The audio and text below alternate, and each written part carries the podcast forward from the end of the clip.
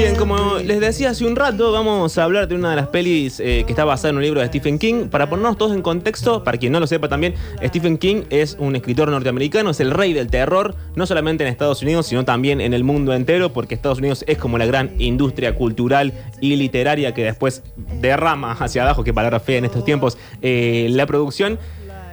Y en un momento, el rey del terror, Stephen King, se lo cuestionó, de hecho sigue eh, al día de hoy cierta parte de la crítica cuestionándolo por lo mismo, que es, se lo llama eh, un escritor de mm, hamburguesas con queso. Esto es, alguien que produce libros de fácil consumo, que escribe mucho, tiene mucha producción y que siempre está en los bestsellers. Digamos, alguien que escribe para ser vendido a las masas. Que hizo muchas de las que conocemos. Este, Cementerio de mascotas, Carrie, payaso asesino. sí, eh, la de... mm, Capaz ah, que si hay gente que no sabe quién es, pero ha, ha visto películas ¿Ha visto o ha leído algún libro. El Resplandor, esa, no- esa es quizás la más Mm. conocida.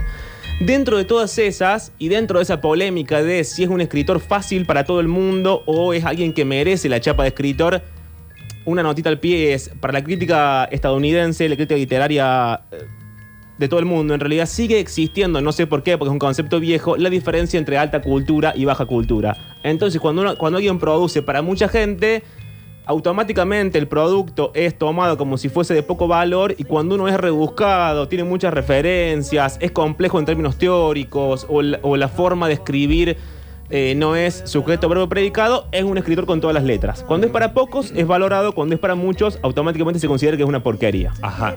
Esto le pasa a Stephen King. Entonces, en este contexto, una vez uno de sus editores le dijo, bueno, está bien, tenemos este problema, ¿cómo podemos solucionarlo? Escribí otro género, escribí algo que no sea terror. Entonces escribe cuatro novelas muy cortitas, eh, las cuatro estaciones, una es invierno, otoño, verano y eh, primavera, que corresponden más al drama que al terror, que es a lo que Stephen King se dedica y a lo que nos tiene eh, acostumbrados. Una de ellas se llama El Cuerpo, una de estas pequeñas novelas, que fue adaptada al cine en su versión, película obviamente, llamada Stand By Me. Una peli vieja que cumplió creo que 30 años el año pasado o el anterior, no estoy seguro, pero digamos para que tengamos en cuenta eh, hace cuánto que, que se produjo y, y se vio eh, en los cines, y que cuenta la historia de cuatro nenes que salen en una aventura, una especie de campamento, con la excusa de que van a buscar un cadáver de otro nene. ¿Qué pasa? Uno de estos cuatro nenes escucha como al pasar a uno de sus hermanos diciendo que hay un cadáver de un nene desaparecido hace mucho tiempo del pueblo, que todo el mundo lo busca, nadie sabe dónde está, nadie sabe qué le pasó, nadie sabe si está vivo, si no, hay todo tipo de especulaciones, porque además es un pueblo chico, es decir, hay un montón de chismes, rumores, gente que dice una cosa, gente que dice otra, la policía, etcétera. Hubo un revival un poco sobre Stand By Me en, sobre todo, la primera temporada de Stranger Things. Sí, es Desde una- lo visual, al menos. Es una de las pelis que roba un poco, eh, perdón, es una de las series que le roba un poco a la peli Stand By Me en esa estética medio 80, medio 60, la música, los nenes vestidos, la aventura infantil, esta cosa de, de iniciación, estas aventuras de iniciación eh, en lo que después va a ser eh, la vida adulta. Entonces estos tres nenes, que son Gordy, Berno, Chris Chambers y Teddy Duchamp, salen juntos a buscar este cadáver de este nene. Tienen que atravesar todas una, una- unas vías del tren, llegar al río, son más o menos como 50 kilómetros. Le mienten a los padres, le dicen, mira, vamos a acampar en la casa de eh, Berno. Y Berno le dice a los padres, me voy a dormir a la casa de Chris. Finalmente se van todos juntos eh, eh, en esta aventura. El primer audio es la presentación de los personajes. La voz que hace de narrador es la de Gordy, que es el personaje principal que va a narrarlo, digamos, desde el futuro.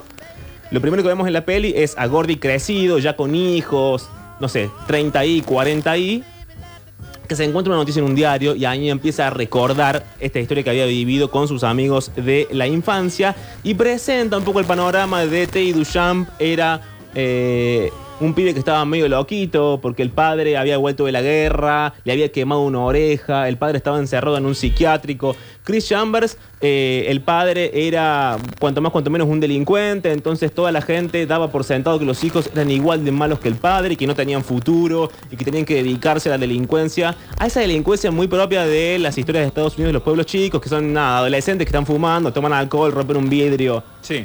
No es que robaban bancos. Son unos sabandijas. Claro, eso, esa sería la, la- la traducción más, eh, más certera y más correcta. Hoy serían unos nini. Hoy serían unos nini, sí, muy reclutados por, por Pato Sí, Bullrich. sí, sí.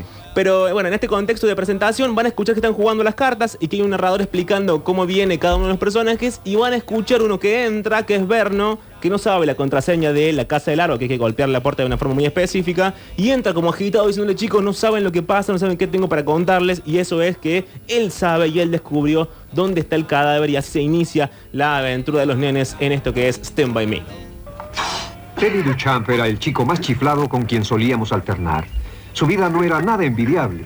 Su padre se enfurecía con frecuencia. En una ocasión llevó a Teddy de una oreja hasta la estufa y por poco lo quema. Yo paso. Eres un abominable cuatro ojos. Este abominable tiene mil ojos. ¿Qué? ¿Qué es tan divertido? Vamos, tengo 30. ¿Cuánto tienen ustedes? 16. Vamos, sigan riéndose. Está sumido hasta las orejas, viejo. Chris Chambers era el líder de la pandilla y mi mejor amigo. Provenía de una familia de malos antecedentes y todo el pueblo sabía que él seguiría los mismos pasos, incluyendo al mismo Chris. Esa no es la clave secreta. Olvidó la clave secreta. Déjenme entrar. Vamos, muchachos, abran. Estoy seguro que no podrán creer esto. Es algo fuera de serie. Esperen a escuchar esto. Solo esperen. No van a creerlo. Es increíble. Sí. Déjenme respirar. Vine corriendo desde mi casa. Ajá, corriendo he llegado. Hasta aquí. Vamos, muchachos. Lo mismo esto es fantástico. dice que sí. Cada vez que Está bien. llega. Olvídenlo. No tengo que decirles nada. Esperen, esperen. ¿Qué es, amigo? Lo que le dice Berna y Berno es que efectivamente escuchó al hermano, eh, que sabe dónde está este cadáver, que tiene la locación exacta y ahí deciden partir entonces a buscarlo. Los nenes acá representan eh, algo que aparece mucho en eh, Stephen King, que es la niñez como una metáfora de la inocencia, digamos. Hay que decir algo que por ahí no, no es muy común si uno no es lector de eh, novelas de terror. Las mejores historias de terror, tanto las novelas como las pelis o las series o lo que sea, tienen que ver con que usan el terror como excusa para dar una visión más o menos moral de lo que sucede en la sociedad. Por ejemplo, en It el payaso es el malo, pero en realidad es una especie de monstruo que vive por debajo, que está alimentado del egoísmo del pueblo. Y lo que viene a contar It es que el mundo de los adultos, que para Stephen King es la última de las barbaries, eh, el mundo de los adultos representa el máximo terror, porque dice Stephen King, son algo así como eh, gente a medio morir. No en el sentido biológico y físico, sino en el sentido de que el mundo de los adultos está basado en la aceptación de que la mayoría eh, es quien manda, olvidándose de las minorías, de que la norma es lo que vale, de que eh, hay un sistema de normas estricto basado siempre en la discriminación, el egoísmo y lo peor de todo en malentender a, la otra persona. Para Stephen King los adultos son incapaces de entender a otros adultos y en ese contexto aparecen los niños como la salvación, lo inocente, eh, aquellas personas que sí pueden relacionarse dejando de lado las estructuras sociales, aquellos que sí pueden tener, eh, en este caso, amistades verdaderas. Lo Están mismo- muchos menos contaminados, digamos, que los adultos. Exactamente. Bien. Y lo mismo pasa en IT. Los nenes, esa amistad que llevan los nenes, después, cuando son adultos, ya no la tienen, la perdieron. De hecho, eh, traje esta peli porque el- me hicieron acordar que mañana era, era el día del amigo. Y quizás es, o quizás son los niños de Stephen King, una visión de la amistad que no es a la que estamos acostumbrados en lo cotidiano. Digamos, no es cuatro tipos en una pizzería diciendo qué opina del gol de Lanús. Eh, es una amistad quizás un poquito más compleja eh, que esa. En palabras de Stephen King, textual, si ser un niño es aprender a vivir, entonces ser un adulto es aprender a morir. Este es el concepto que él tiene y desde ahí parten muchas de sus historias. Siempre los niños son protagonistas. Pero eh, en este caso se centra en Chris Chambers y en Gordy, dos, los protagonistas principales.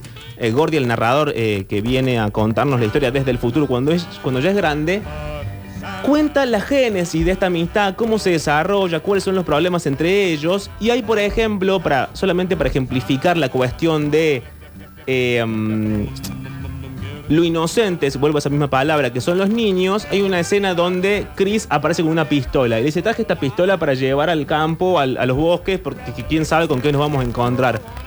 Entonces, eh, Gordy dice, ¿está cargada? No, le dice Chris. Gordy dispara, estaba cargada efectivamente la pistola, en medio se pelean Y en un momento todo se define con un juramento del meñique. ¿Vieron cuando se cruzan los meñiques y uno jura decir la verdad? Y ellos realmente dicen la verdad. Eh, en esa cuestión, digamos que no sucede en la adultez, uno está más acostumbrado a mentir, especular, etc. Está ejemplificado porque los niños para Stephen King son mejores que los adultos, al menos en términos de, de relaciones humanas. Pero escuchemos el audio entonces de lo que sucede con la pistola y del juramento del meñique.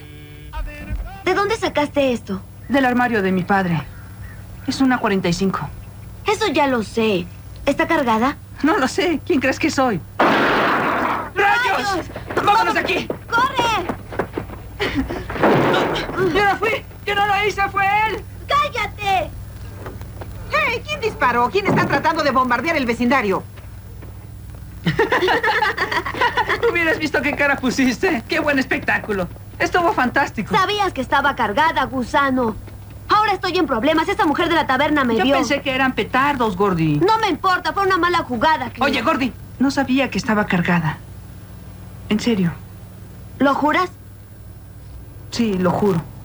¿Lo juras por tu madre? Sí, Aunque se vaya al infierno porque tú mientas. sí, lo juro. ¿Por tu dedo menique? Por mi meñique. Empezamos a descubrir también que los nenes tienen otros problemas en sus vidas privadas. Esto sucede mucho también en Stephen King. Nunca son nenes eh, adaptados. Nunca son nenes populares, nunca son nenes que les va bien en el colegio, o son demasiado nerds, o no entienden nada. Nunca son Troy Bolton. Sí, no, no, hay básicamente. un, no hay un capitán del equipo, No. una porrista. Nunca, siempre son nenes desplazados de ese lugar de, eh, del status quo, eh, básicamente. Dentro de los problemas que tienen estos nenes, aparece el de Gordy como el, el más fuerte, porque es, insisto, el protagonista principal que tiene un hermano más grande muerto. Un hermano más grande muerto al cual los padres hay ese tufillo todo el tiempo, lo querían más que a Gordy. Lo querían más que a Gordy por las razones obvias, lamentablemente o no, no lo sé, por las cuales todo padre quiere más a un hijo que al otro, digamos. El hermano de Gordy era más adaptado, más sociable, más carismático. Sí era el equipo del fútbol americano, tenía novia, tenía un montón de amigos mejores. Era como el indicado y se murió.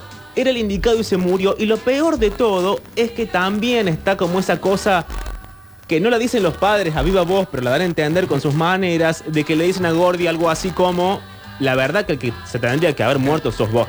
Si hubiéramos podido elegir, Si hubiéramos podido elegir, te matábamos a vos y dejábamos a Denny, Denny es el hermano, vivo. En el medio, Denny, además de ser tan fabuloso como era en la vida, en la vida pública, en la vida privada también era muy buen hermano. Y de hecho, Gordy recuerda una escena donde los padres están dele, que te dele a hablar de Denny en la cena, que cómo le va con el fútbol, que hay que anotar tantos tantos, que la universidad, que no sé qué. Regodeándose de su hijo. Exactamente. Como esa cosa muy, muy también de la tele y de los padres, que es querer satisfacer sus propias frustraciones en el hijo. tal cual. Entonces, en ese, en, ese, en, ese, en ese entramado, la madre le pregunta a Denny, a su hijo, si va a ver a la novia. James se llama la novia. Eh, se pone a pelear con el padre porque el padre dice que la novia es una distracción para el hijo, qué sé yo. Y Denny se vuelve a Gordy y se vuelve al padre y le dice, che, ¿leyeron lo que escribió Gordy que está buenísimo?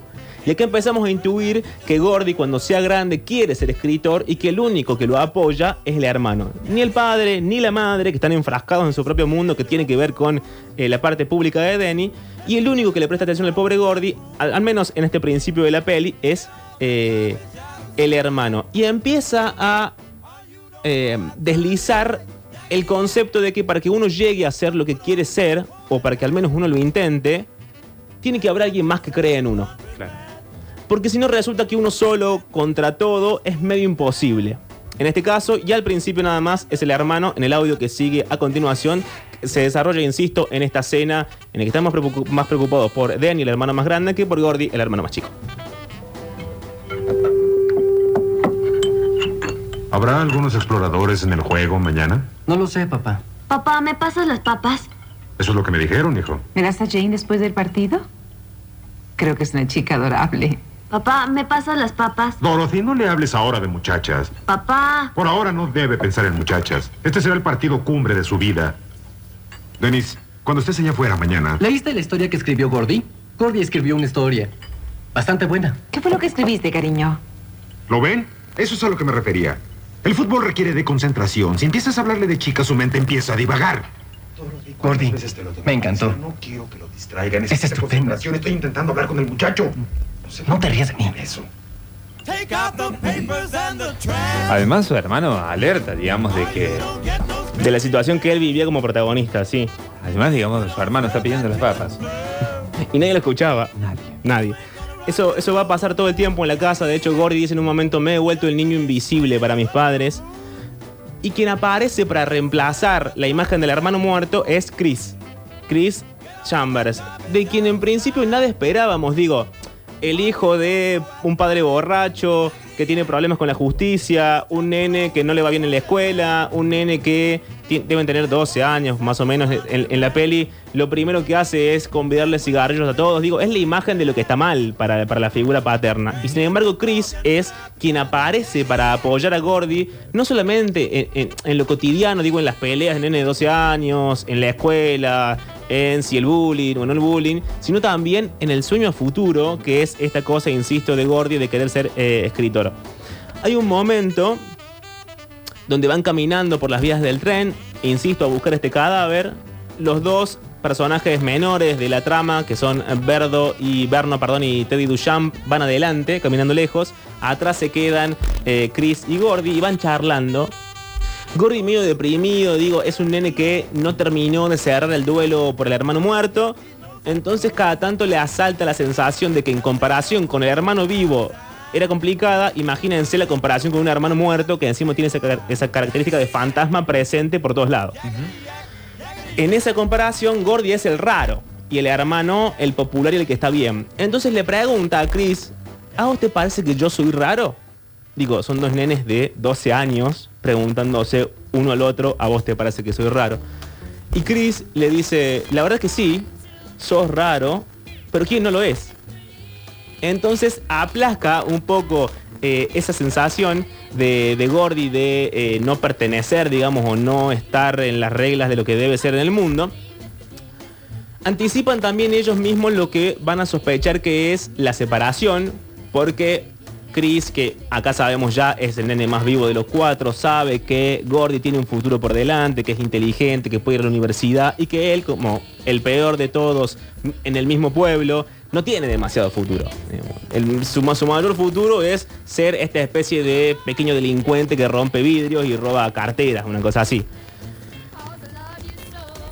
Anticipan entonces esta separación, aparece la ansiedad de la separación que los va a mover un poco a pelearse eh, entre ellos.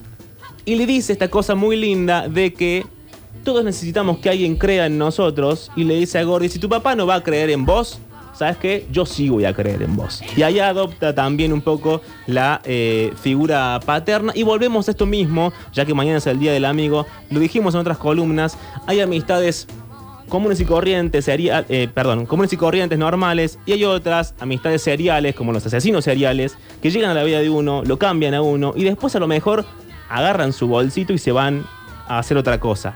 Esto es, o al menos esto se anticipa que es Chris para eh, Gordy. En el audio que sigue a continuación, eh, nada, es un poco largo me parece, pero escúchenlo porque estaba bastante bueno. ¿Listo para ir a la escuela? No. A la secundaria. ¿Sabes qué significa? Que en junio nos vamos a separar. ¿De qué estás hablando? ¿Por qué habría de pasar eso? Porque ya no va a ser como la primaria. Tú irás a tomar los cursos de la secundaria. Y Ben, Teddy y yo seguiremos tomando cursos de manualidades con esos retrasados haciendo ceniceros. Vas a conocer a otros compañeros muy inteligentes. Unos pusilánimes, si es de lo que hablas. No, amigo. No me digas eso, ni siquiera lo pienses. No iré con esa partida de bobos, olvídalo. Entonces eres un necio. ¿Qué tiene de necio querer estar con tus amigos? Dejar que tus amigos te arrastren con ellos. Si sigues aquí serás otro chico inteligente con yeso en el cerebro. Gordy, tú llegarás a ser un gran escritor algún día.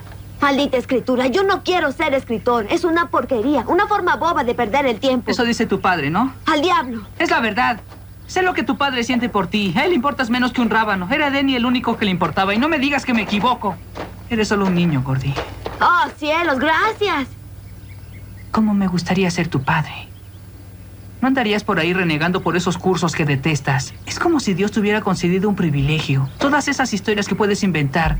Es como si Él te dijera, esto es lo que tengo para ti. Trata de no perderlo. Pero los muchachos lo perdemos todo, a menos que haya alguien que se preocupe. Si tus padres son incapaces de hacerlo, entonces tal vez deba hacerlo yo.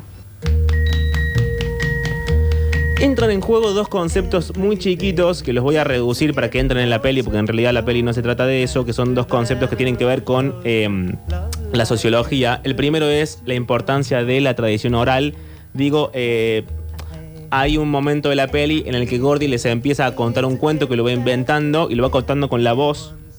Eh, y es como un rejunte de otras historias que fue escuchando. En el pueblo está como constantemente la presencia del chisme, que también tiene que ver con esa misma cuestión del boca a boca, del teléfono descompuesto. Hay una idea muy linda sobre el teléfono descompuesto que es que la finalidad última del juego en realidad no es recordar lo que dijo el primero y poder explicarlo con esas palabras puntuales, sino que la finalidad del teléfono descompuesto es la distorsión, que es un juego bastante perverso. Eh, dicen eh, algunos sociólogos. Y el chisme, que es otro de los conceptos, tiene que ver con la forma en la que nosotros mismos nos adoctrinamos a nosotros mismos quizás sin darnos cuenta. ¿Por qué? Porque el chisme consiste en que si alguien sobresale de la media, si alguien rompe con el pacto que todos tenemos en la vida cotidiana, alguien aparece para decir, no, viste que fulana tal cosa, viste que Pedrito tal otra. Y entonces cualquier tipo de diferencia en el gris, que son el, común de la gente, termina aplacándose por esa especie de vergüenza social que significa eh, el chisme. Esto le pasa a Chris en un momento de la peli. Está, están durmiendo eh, en el medio del bosque. Han decidido que cada uno con la pistola haga guardia porque se empiezan a escuchar coyotes, qué sé yo. Chris en un momento está haciendo guardia, se levanta Gordy de la cama, va, se sienta al lado. Están sentados eh, en un árbol y eh, empiezan a charlar y Chris le cuenta sobre algo sobre que lo que usaron hace mucho tiempo, que es de robar monedas en la escuela. Gordy le pregunta, ¿pero vos realmente robaste las monedas de la escuela? Y él dice, sí, yo las robé. Yo las robé, vos lo sabes, todos nuestros amigos lo saben, el pueblo lo sabe. Pero lo que no saben es que yo quise devolver esas monedas, que yo fui a la maestra y le devolví esas monedas, y que sin embargo la maestra fue y dijo que Chris se había robado las monedas y que nunca las había devuelto, aprovechándose de que quien entre la maestra y todo lo que significaba Chris iba a creer en él. Digamos, entre la figura de autoridad que era una docente en esa época en un pueblo y el nene que es hijo del padre borracho, eh, ladrón, etcétera, ¿a, a quién le creemos? A la maestra. Bueno, resulta que la maestra después usa esas monedas para comprarse una pollera nueva. Y Chris queda culpado. Queda como el ladrón. Queda como el ladrón. Por esto mismo, que insisto, es el chisme en nuestra vida cotidiana, que es una vara eh, adoctrinadora. Pero entonces escuchamos el audio de eh, Chris contando esta historia y también se empieza a poner medio heavy el asunto porque ya llora el nene, entonces es medio como espeso. Tal vez deberías ir a los cursos del colegio conmigo. Ni pensarlo. ¿Por qué no? Eres muy listo. No me dejarían. ¿Por qué lo dices? Todos tienen una mala opinión de mi familia. Así piensan de mí. Soy uno de los chicos desafortunados Chambers. Eso no es verdad. Claro que sí. Nadie me preguntó si yo tomé los fondos de la escuela aquella vez. Me suspendieron tres días. ¿Tú los tomaste? Sí, yo fui. Tú sabías que yo fui. Teddy también. Todos sabían que yo lo hice. También Bern lo sabía. Sin embargo, lo lamenté y traté de devolverlos. ¿Trataste de devolverlos? Tal vez. Solo tal vez. Y tal vez se lo llevé a la vieja antipática Simmons y le dije que el dinero estaba ahí. Tuve tres días de vacaciones porque ella jamás apareció. Y tal vez la siguiente semana la vieja Simmons estará estrenando falda cuando llegue a la escuela. Sí, sí, era café y tenía lunares negros. Sí. Y creyendo que yo robé ese dinero, la vieja Simmons lo recuperó de mí. Supón que yo contara esa historia. Tu amigo, Chris Chambers, el hermano menor de Ival Chambers, ¿tú crees que alguien iba a creerla? No. ¿Y crees que esa mujer hubiera intentado algo parecido si hubiera sido otro muchacho con una reputación menos dañada que la mía? Imposible. Claro que no. Pero conmigo sí. Estoy seguro que deseaba esa falda desde hace tiempo. Vio la oportunidad y la aprovechó. Yo fui más necio por querer devolver el dinero. Jamás creí. Jamás creí que ella. Una. Una maestra como ella.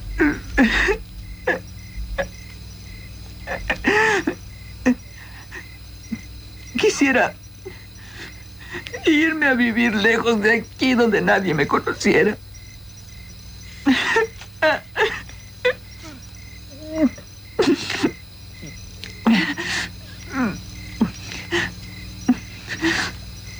Me veo ridículo, ¿no lo crees? No es verdad, eso no es verdad.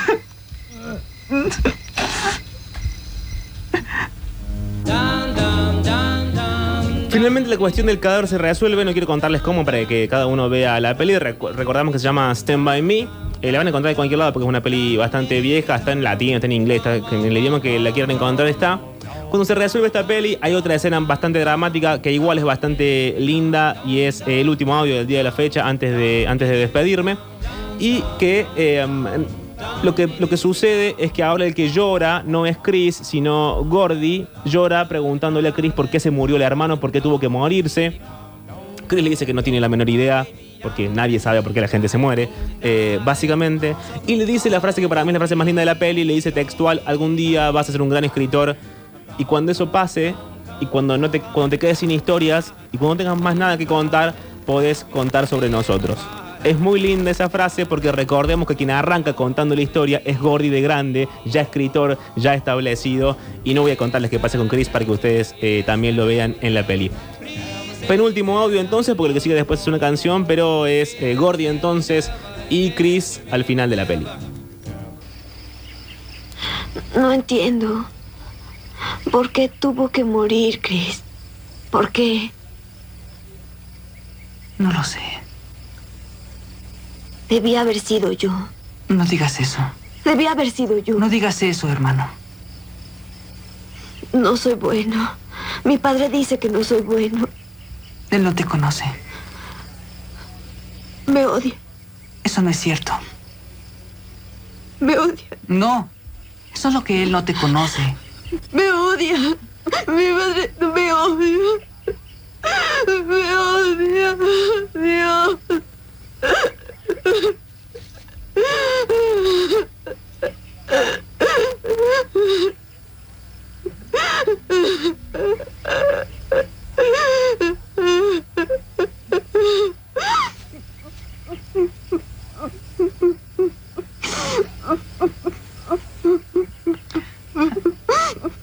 Algún día serás un escritor muy famoso, Gordy.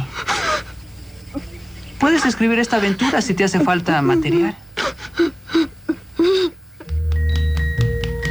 Dos cosas más antes de despedirme, como siempre. La primera es una frase de Stephen King respecto a los amigos. No es de este cuento que se llama El cuerpo, sino que es de It.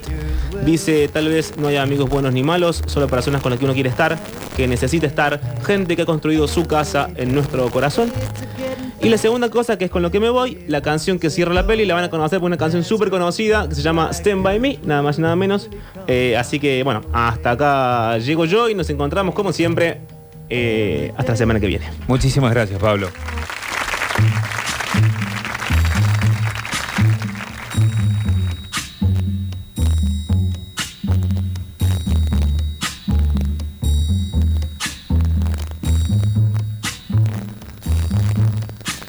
When the night has come and the land is dark and the moon light we'll see. No, I won't be afraid. Oh, I won't be afraid. Just as long as you stand, stand by